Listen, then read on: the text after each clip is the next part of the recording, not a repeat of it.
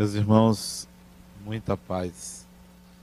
Agora à noite, vindo para cá, ao sair de casa, eu avistei uma pessoa no caminho e alguém me disse: dê carona a ela. Era noite, isolado, a pessoa estava no escuro, eu resolvi dar carona. Algo inabitual. Não faço isso normalmente, mas resolvi atender a um pedido. Parei o carro, ofereci carona, ela entrou. E antes de virar para cá, ela me disse que estava precisando de uma carona porque ela ia para a igreja, que ela é batista e precisava de uma ajuda. E disse: Eu lhe levo. Aí mudei o meu percurso e levei ela próximo da igreja dela. E no caminho ela foi me falando de religião. E todas as vezes que alguém me fala de religião, dentro de mim sinaliza uma coisa muito séria, muito séria. Eu não tive uma educação religiosa fora do Espiritismo, e quando eu me deparei com a palavra religião lá atrás, eu associava a palavra religião primeiro a algo muito grave, significativo e diferente da vida habitual de uma pessoa. Então, quando ela deixou o carro, quando eu a deixei próximo da igreja dela, ela me disse: Muito obrigado, você sabe o que é ser batista, não sabe? E eu assenti com a cabeça, disse que sim.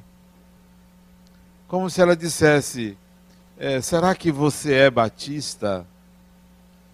E eu não tive é, vontade de dizer a ela que era espírita, para que ela não pensasse que foi o demônio que deu carona a ela, né? ela ficasse com a sensação de que foi Jesus que deu carona para ela.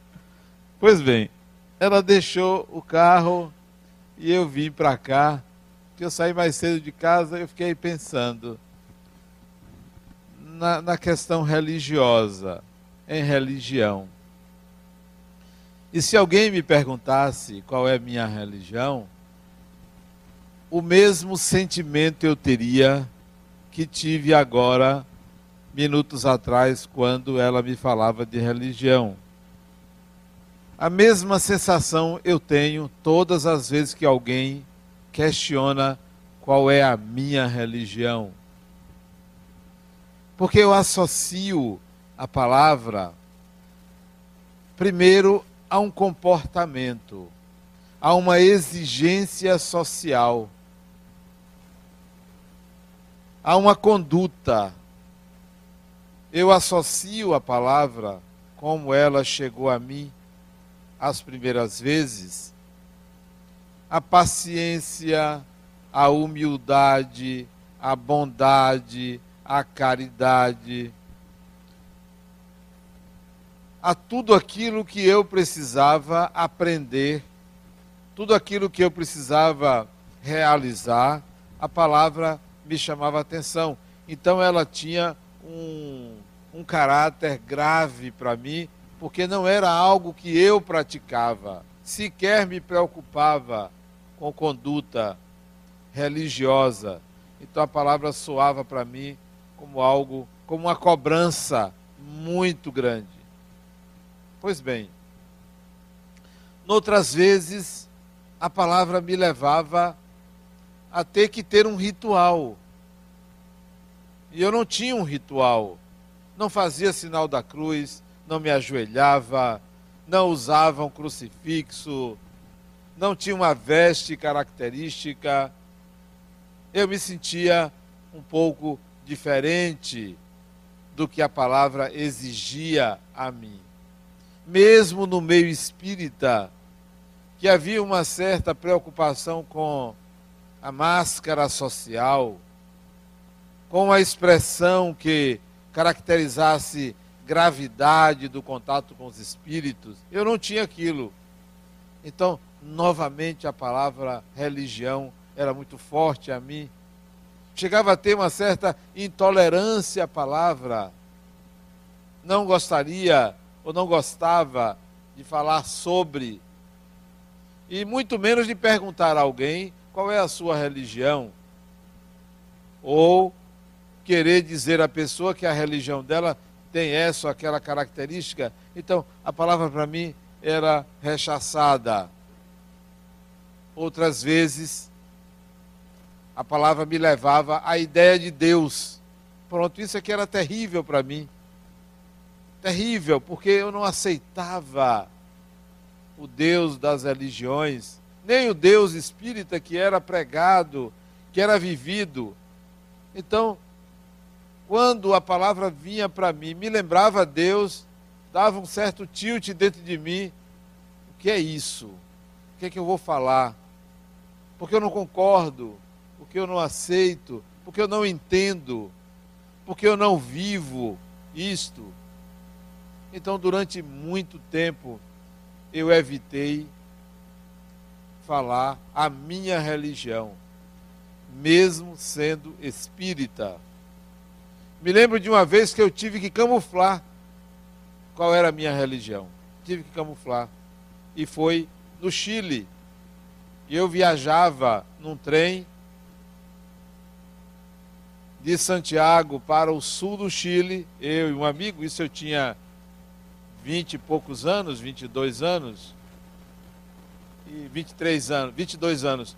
Nessa viagem, eu dei a um garoto um retrato de Jesus espontaneamente e não sabia que o pai dele estava no trem e me questionou por que, que eu fiz aquilo, por que, eu dei um retrato de Jesus ao menino. Ele disse: Eu tive vontade. O garoto estava na plataforma e eu dentro do trem, eu abri minha mochila, tirei o retrato de Jesus e abri a janela do trem e dei ao menino, que devia ter seus 9, 10 anos de idade, e o trem partiu um gesto sem a menor pretensão. Só que o pai estava dentro do trem e viu e me interpelou depois e disse que era pastor, que saía para pregar e nunca tinha feito aquilo com o filho porque não usava imagens e perguntou-me qual é a sua religião. E eu não podia dizer. Não porque ele era pastor, mas porque aquela época, década de 70 no Chile, em plena ditadura Pinochet, dizer que é espírita você tinha que apresentar um atestado de sanidade mental. Eu não tinha o atestado. Tinha a sanidade, mas não tinha o atestado. Então, não podia dizer. E eu disse a ele simplesmente: Eu sou cristão. Mas mesmo assim, sem vontade de dizer que era cristão, porque isso tinha uma exigência. Todas as vezes que você diz qual é a sua religião, há um mecanismo que lhe exige um comportamento condizente, semelhante àquilo que socialmente é esperado de você. Então, eu falei que era cristão, mas contra a minha vontade. Porque se fosse budista, também falaria contra a minha vontade. Todas as vezes que você rotula a sua religião, você se julga você se avalia, você se cobra. É bom isso até certo ponto, mas há um limite dessa cobrança, porque ela pode levar a uma culpa. Ela pode levar a uma consciência de que você não é aquilo, não consegue ser aquilo, como se você devesse seguir preceitos, como se você devesse corresponder. assistindo a um filme, hoje, não me lembro o nome do filme, filme rodado nos Estados Unidos em que, numa determinada cena, a menina chegou para o pai e questionou ele sobre a conduta dele, dizendo: Meu pai, a Bíblia não diz isso dando uma lição de moral no pai. A Bíblia diz o contrário do que você está fazendo. A Bíblia diz, e ela textualmente citou o texto bíblico que falava da conduta correta. E eu fiquei pensando: religião é isto? é a obrigação de seguir uma norma, algo que está escrito. Será que isso deveria persistir na humanidade? Você ter uma religião que viesse, que ditasse normas e você seguisse? Onde está a liberdade de ser, de viver, de agir? Onde está a necessidade de você integrar à sua personalidade aquilo que você aprendeu como certo? Onde está essa possibilidade? Ou sempre nós teremos que ter uma regra a ser lida, a ser seguida? Então, assistindo ao filme, eu me questionei sobre isso. Religião me lembra limite. Religião me lembra obrigação. Religião me lembra o paterno. Até porque nenhum, nenhuma mulher criou religião, só homens. Só pessoas do sexo masculino criaram religiões. Todos. Por que será que mulher não criou religião? Por causa da natureza feminina. A natureza feminina não é para se estabelecer regras rígidas, é flexível. E religião é limite, é paterno, é castração, é não, é não faça, não faça, não faça. Então, a palavra religião para mim tem um sabor amargo.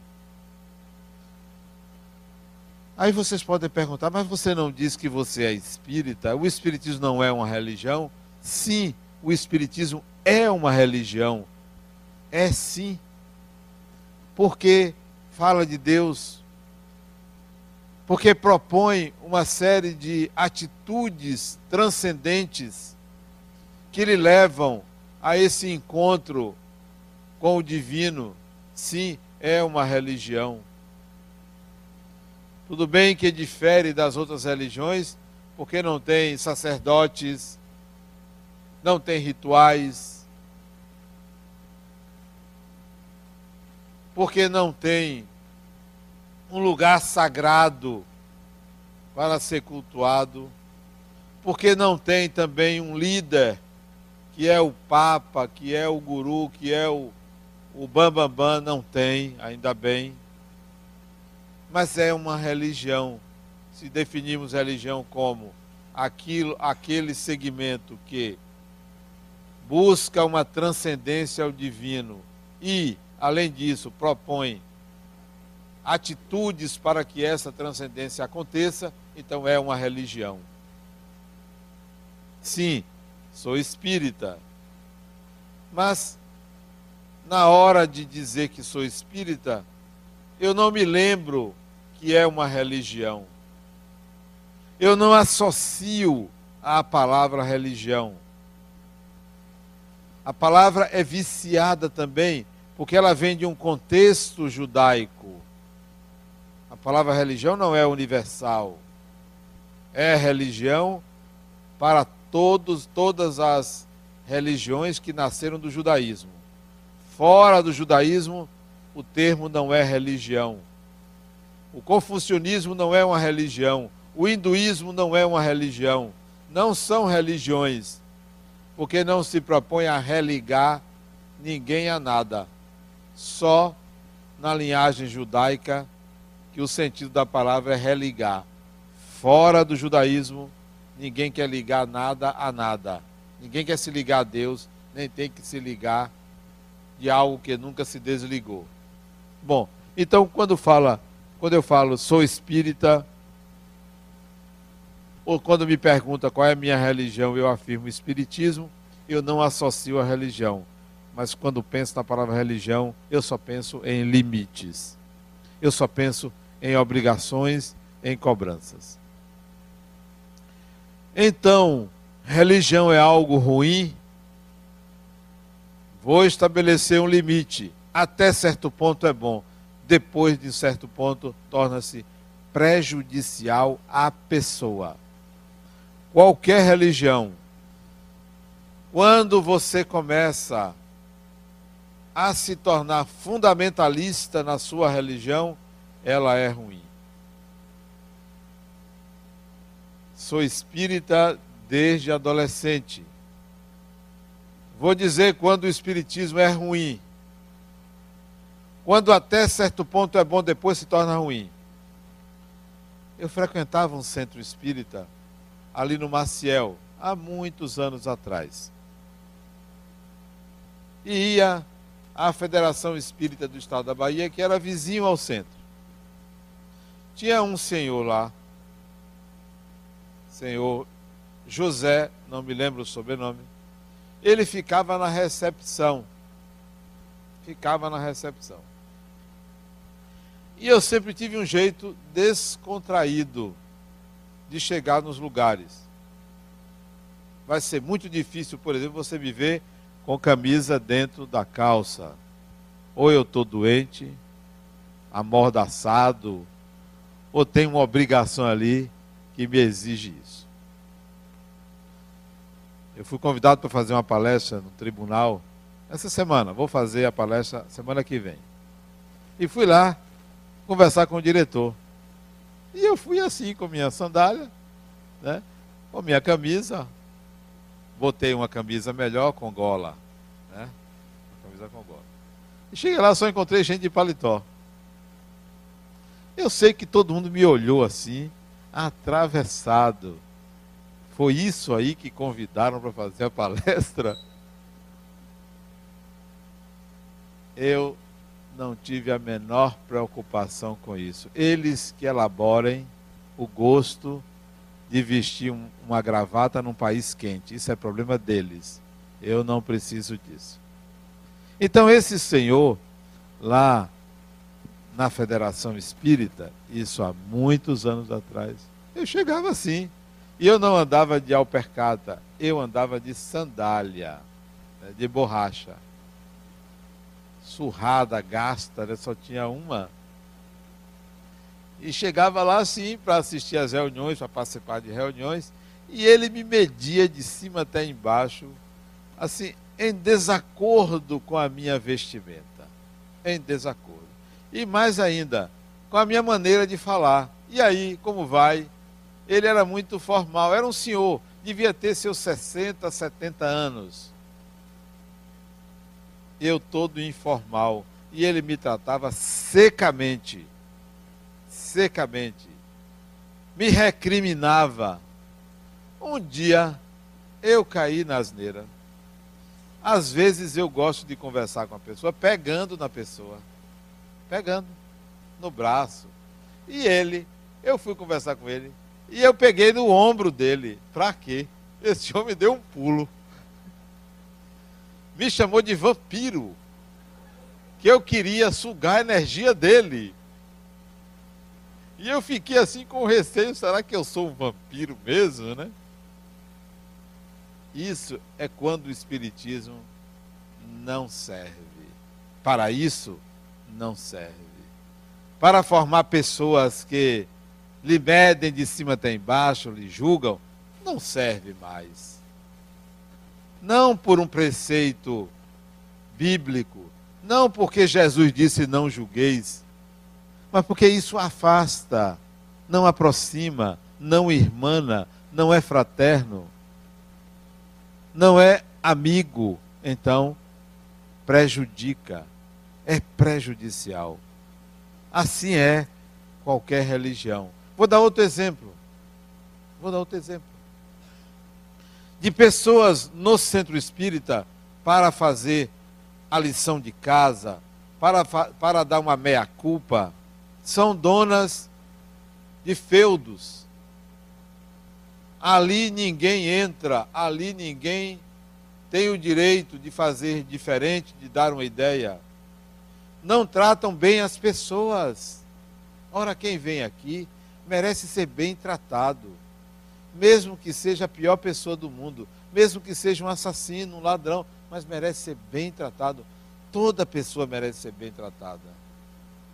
E se a pessoa vier reclamando, veio aqui para pedir ajuda, vier reclamando, merece ser mais bem tratada ainda, porque não está na sua consciência perfeita.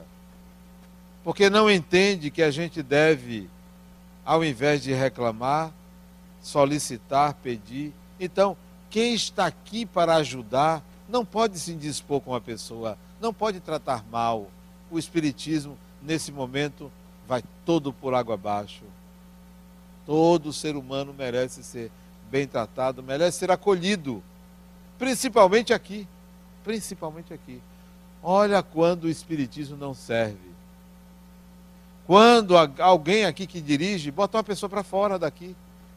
Não tem sentido. Dizer que não frequenta aqui. E olha que às vezes a gente tem problemas aqui com pessoas que frequentam aqui e nos dão problema. Vou dizer um. Pode ser até que a pessoa esteja aqui, viu? Se tiver, pode usar carapuça. A pessoa é vendedora. Vem aqui vender produtos aqui dentro. Chega para o outro e pergunta: Fulano, você quer um seguro? Eu faço. É aqui que você vai fazer isso, criatura. Vender produtos de beleza, vender pirâmide, vender isso, vender aquilo. Não é aqui. Mas o que é que eu posso fazer? Vou botar essa pessoa para fora? Eu posso até desejar que o negócio da pessoa vá mal. Isso eu posso desejar. Mas botar para fora não posso. Porque aqui é o lugar dos que precisam, dos que necessitam, dos doentes. Se tivéssemos todos saudáveis, não estávamos encarnados. Precisamos aprender, precisamos crescer. Então, a religião tem um limite. Tem um limite. Depois daquele limite, não vá, não avance. É melhor você mudar. É melhor você mudar. Ou você muda de religião, ou você muda dentro de você e não vai para aquele limite. Onde há uma cegueira, onde a pessoa entroniza uma divindade cruel, entroniza um patrão extremamente rígido e passa a cobrar do outro um comportamento desse ou daquele tipo.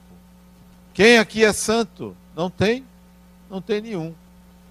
Se tiver, me apareça. A religião a ser adotada, ela deve fazer com que você sinta uma vibração diferente na sua vida. Você deve sentir que corre no seu sangue, nas suas veias, algo que lhe impulsiona por causa da religião. A sua religião deve fazer com que você respire espiritualidade. Respire espiritualidade. Porque se a sua religião não fizer isso, ela é um conjunto de regras que lhe colocam dentro de uma prisão.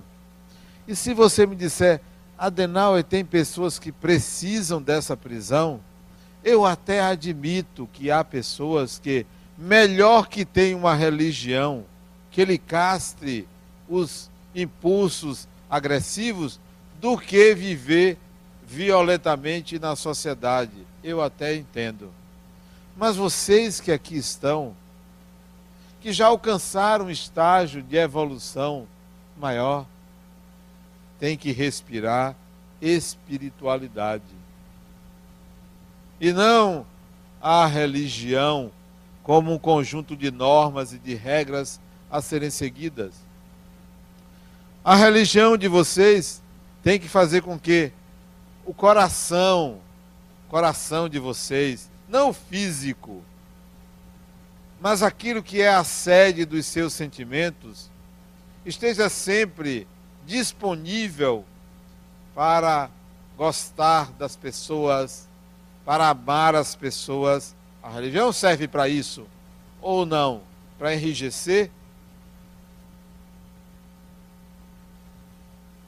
Para nos fazer de pedras Não, não é para isso. A religião de vocês deve fazer com que, ao olhar para outra pessoa, ao invés de se mirar, de projetar, de enxergar aquilo que você não consegue ver em você, ao olhar para a pessoa, começar a pensar assim: olha o que Deus fez. Porque nenhum ser humano é obra do acaso. Nenhum ser humano é obra de uma pedra. O ser humano é obra de Deus. Então, olhe para o ser humano como obra de Deus. Eu olho para o ser humano como obra de Deus. Embora ele andou fazendo algumas coisas diferentes, né? Mas é obra de Deus. O ser humano é obra de Deus. Foi ele que fez. Hoje eu fui buscar meu neto na escola. Hoje. E fui com a babá dele. E estava conversando com ela. Ela não consegue falar Adenauer. Ela me chama de seu Marcos. Que é meu segundo nome. Seu Marcos, eu estou aqui, eu estou aqui aflita. Por quê? Minha filha. Minha filha tomou um remédio para abortar. E está doente. Fui na casa dela, levei no pronto-socorro. Lá a médica disse que ela não podia fazer aquilo. Já estava com quatro meses. Que, tinha, que deu um remédio para segurar. De fato. Ela disse, eu disse à minha filha, se você não quiser, eu tomo conta, me dê. Seu tio já disse que também quer, porque o marido dela não quer. Eu fiquei conversando com a babá sobre isso enquanto esperávamos a escola abrir. Sobre a vida. Aí eu disse a ela: Você não deveria ficar aqui, vá para a casa de sua filha. Não, não, não, não fique mais. Depois do almoço você pode ir. Eu disse: Não, não vou não. Eu já fiz o que tinha que fazer. Ela está lá, tomando remédio, sentindo dores. Isso foi ontem. Se vá para casa é melhor. Ela não foi. Mais tarde, quatro e meia, ligaram lá da residência que a minha teve uma piora. Está vendo? Vá, vá cuidar de sua filha. Aí fiquei pensando, depois que ela saiu, eu estava assistindo o filme. Depois que ela saiu, fiquei pensando assim: a vida, ela é tão barateada, é tão barateada. A gente não dá valor à vida, porque quem faz isso não dá valor à vida. Mas também nós abortamos muitas coisas, não apenas filhos, mas nós abortamos, às vezes, a esperança de uma pessoa. Isso é um aborto.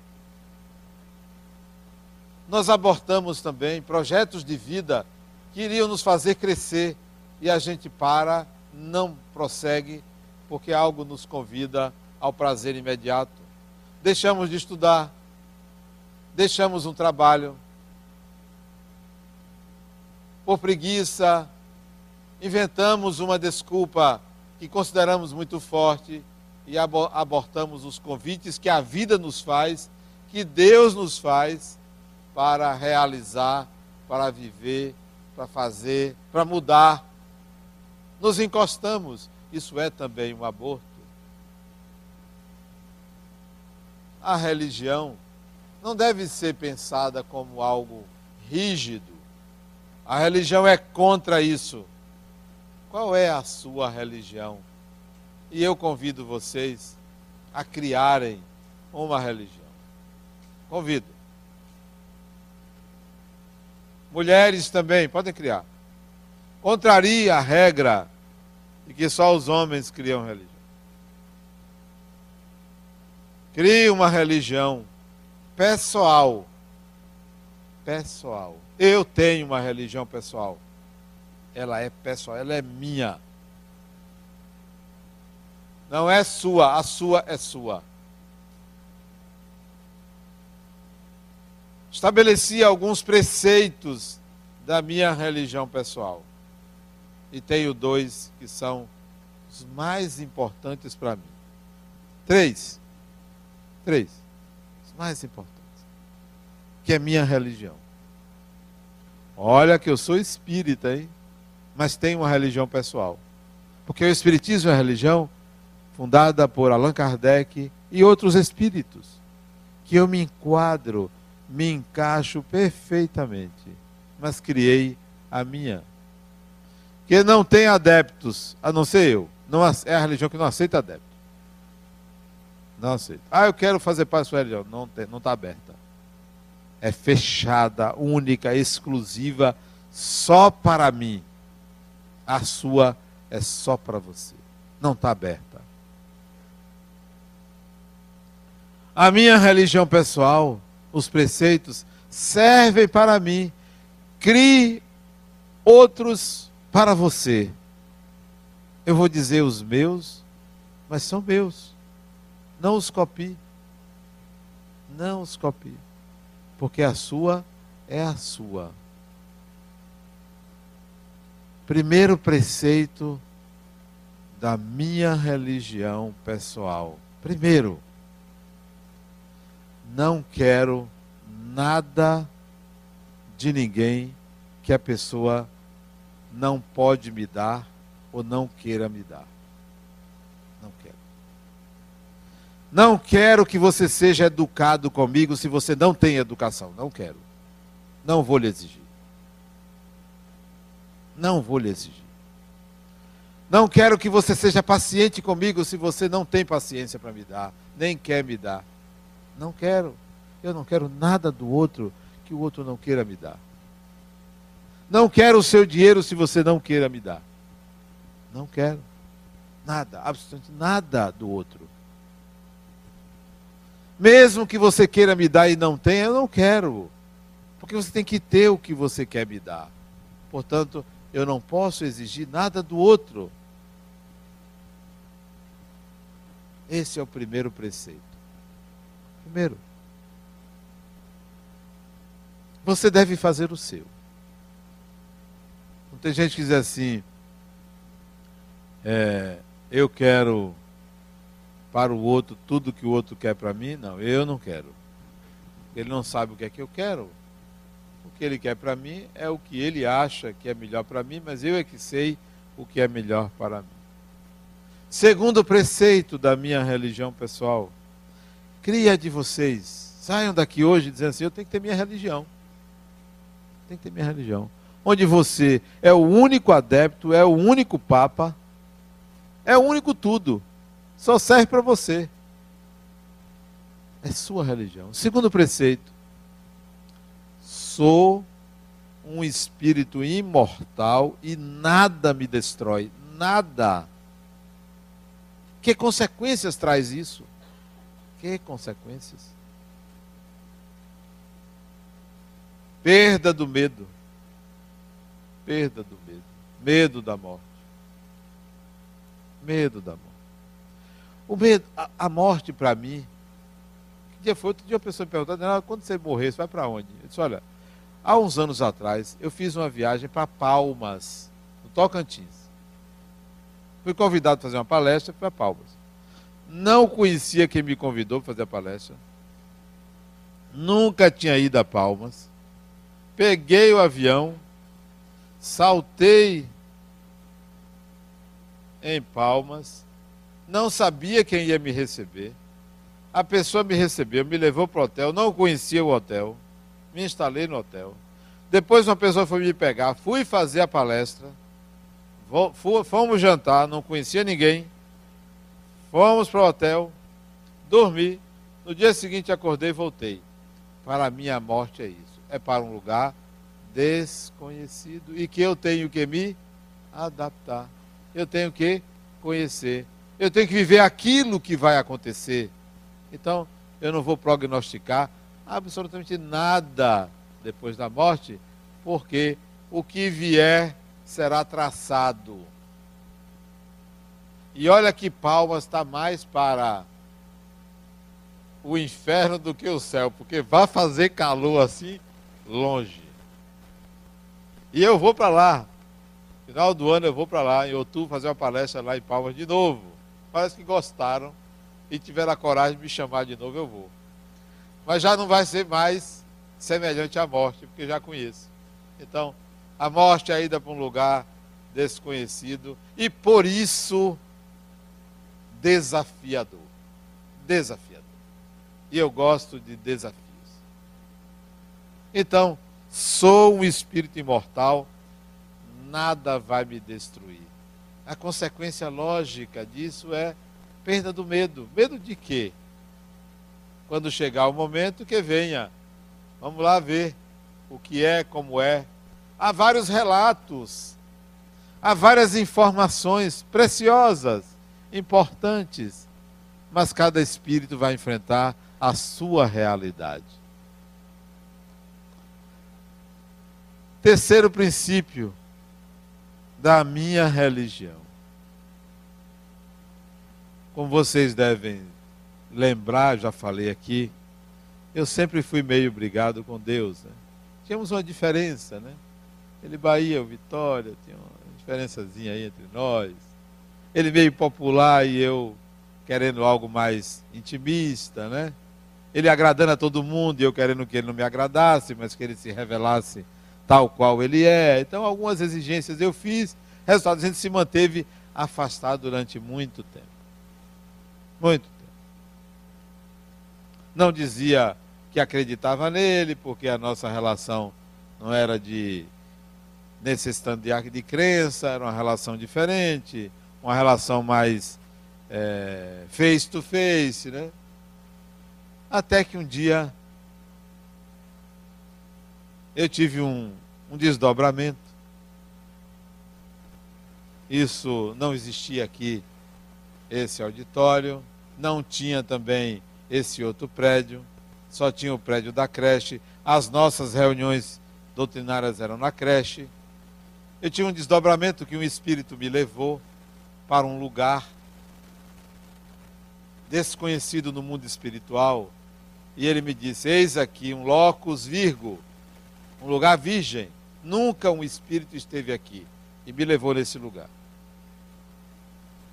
eu voltei daquilo ali sem entender o que era aquilo.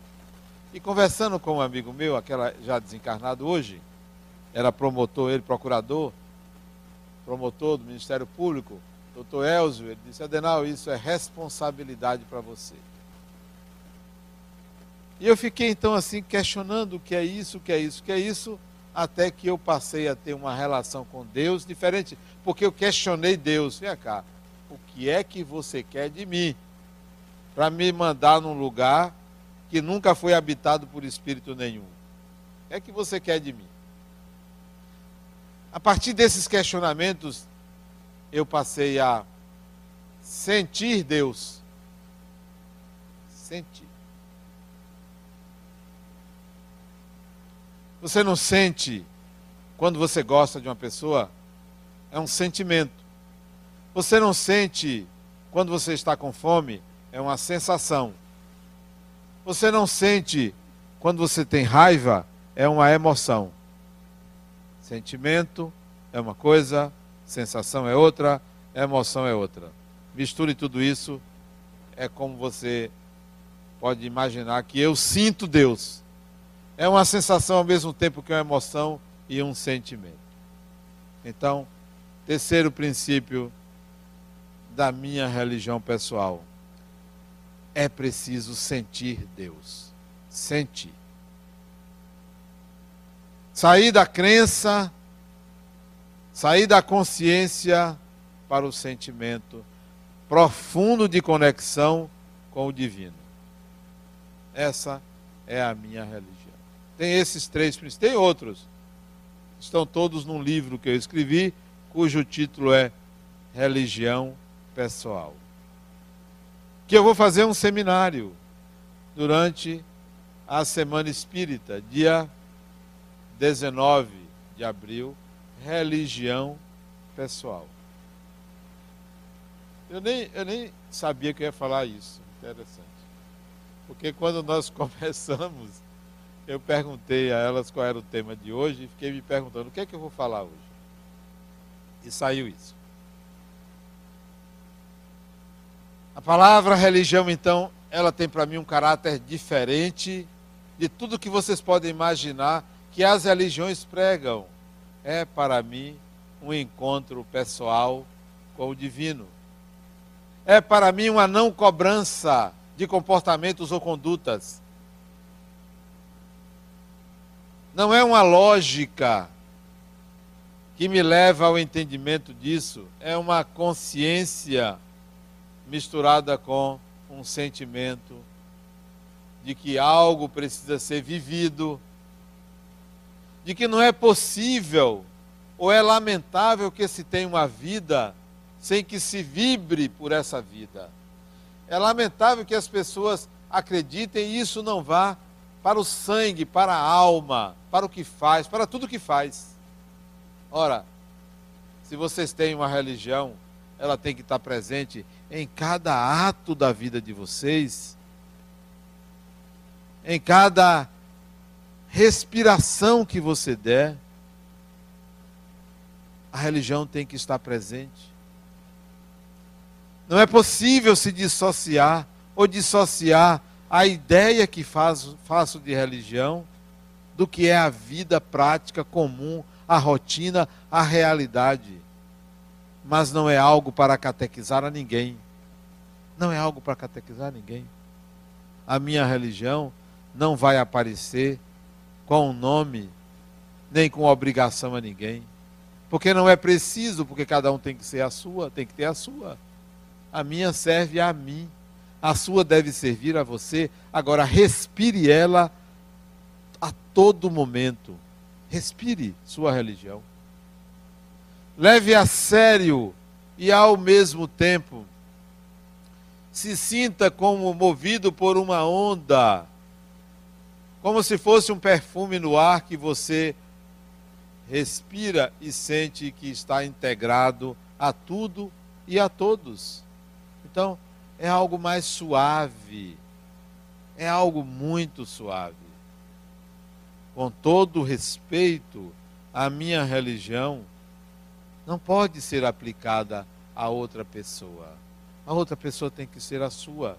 E é de tal maneira que essas duas religiões, a sua e a do outro, se respeitam, se reconhecem, se legitimam aceita a diferença, porque não há hierarquia, não há superioridade, não há melhor, é a sua, essa é a minha. A sua é muito boa para você, a minha é muito boa para mim. Se da minha você quer extrair alguma coisa que possa ser útil à sua, faça-o, mas não faça como eu faço. Eu não gostaria de viver como Jesus viveu. Não gostaria, porque eu quero viver de acordo com a minha natureza, porque ele viveu de acordo com a natureza dele. Viva de acordo com a sua natureza e faça com que haja transcendência na sua natureza. Então, associe religião a tudo que você faz, tudo Insira em tudo que você faz os princípios da sua religião. Se a religião formal, a religião que você adota, de alguma forma lhe afasta do seu semelhante, mude. Essa religião não serve, porque lhe afasta da outra pessoa. A religião tem que irmanar, aproximar, tem que reunir solidariedade, fraternidade e caridade. Religião. Respire a sua religião. Respire ela. Se o seu coração bate 70, 80 batidas por minuto, faça com que por segundo a sua religião imponha um ritmo à sua vida, como o seu coração impõe ao seu corpo. Porque religião, a sua é um ritmo de vida, é uma maneira de viver onde a totalidade dos seus atos se insere todos os princípios da sua religião. Muita paz.